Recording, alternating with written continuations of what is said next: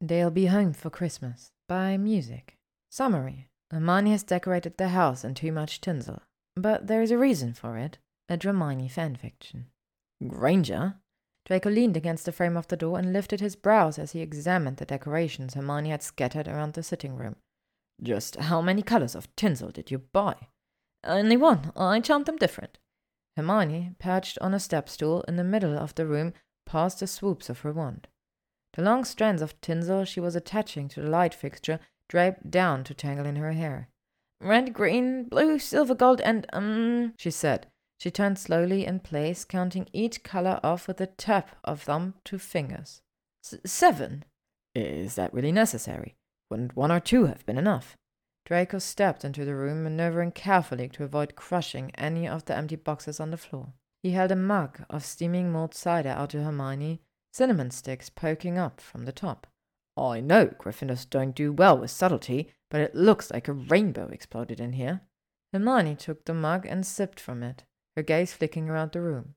Silver garlands of tinsel looped across the fireplace mantel and dangled down the side. Gold garlands outlined the picture frames on the walls. Red surrounded the windows, blue traced the shape of the door. She pushed her hair out of her face with the back of her hand and shook her head. It's a bit garish, yes, but. A bit? She huffed at the interruption. But it's all necessary. I need all these colors, Malfoy. Draco sipped his own cider as he looked at the mass of tinsel. The riot of colors was practically an assault on his eyes, and he wanted to squint just from being near it. He preferred simple, muted decorations, far more understated than what Hermione had chosen. But if she said she needed them all, there was a reason. All right, he said, shrugging one shoulder. Let's hear it. Why do you need all of them? She smiled at him and lifted her wand to finish guiding a swirl of purple tinsel around the light fixture. Well, red and gold plus green and silver. Those are obvious. They represent us. Gryffindor and Slytherin. Is that why you braided several into a wreath for the front door? Precisely why, so everyone walking in can see the blending. It's symbolic. Hermione flicked her wand, and a bit of tinsel waved in front of Draco's face, tickling his nose. He sneezed it away, and Hermione laughed. Then there's blue, which is my father's favorite color, and the purple is my mother's. Since they can't afford to come back to England, I want to represent them for the holidays. It's like they're here anyway. Her voice caught on the words. The smooth movement of her wand bubbled. Draco put a side on the table and took her mug from her, then gently tucked her down from the step stool to wrap his arms around her. She snuggled against his chest, head pressed over his heart. Draco stroked her back and bent to kiss her hair. That's it then, he murmured. You're putting decorations up, all that colorful tinsel, so it feels more like they're here with you. She nodded, arms around his waist. She squeezed him tight. That's it. I miss them. I miss them so much. Holidays without them were hard enough when they didn't remember me, but now that I've finally managed to fix the charm I did on them, they still can't be here. I just wanted to feel like they were here. You can't begrudge me a rainbow of tinsel if that helps, can you? Not in the slightest. Draco held her, absently picking a strand of silver tinsel out of her hair.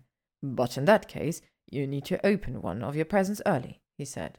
At a questioning look, he dropped a kiss on the tip of her nose and pushed her back a step. He pulled a small paper folder from his back pocket and handed it to Hermione. Go ahead, he told her. Take a look. Hermione pried the folder open and stared at the contents. Draco with a smile as he watched comprehension dawning in her eyes. The folder held the confirmation of a pair of plane tickets from Sydney to London, arriving the next morning. Hermione ran her fingers over the printed letters. She looked up to Draco with a gasp. Did you? I did, he said. I even went in person to buy those, and that was an adventure I don't care to repeat.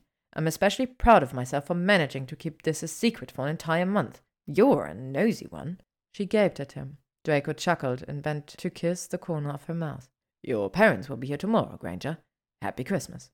Hermione squeaked. She threw her arms around his neck and dragged him down for a wild kiss.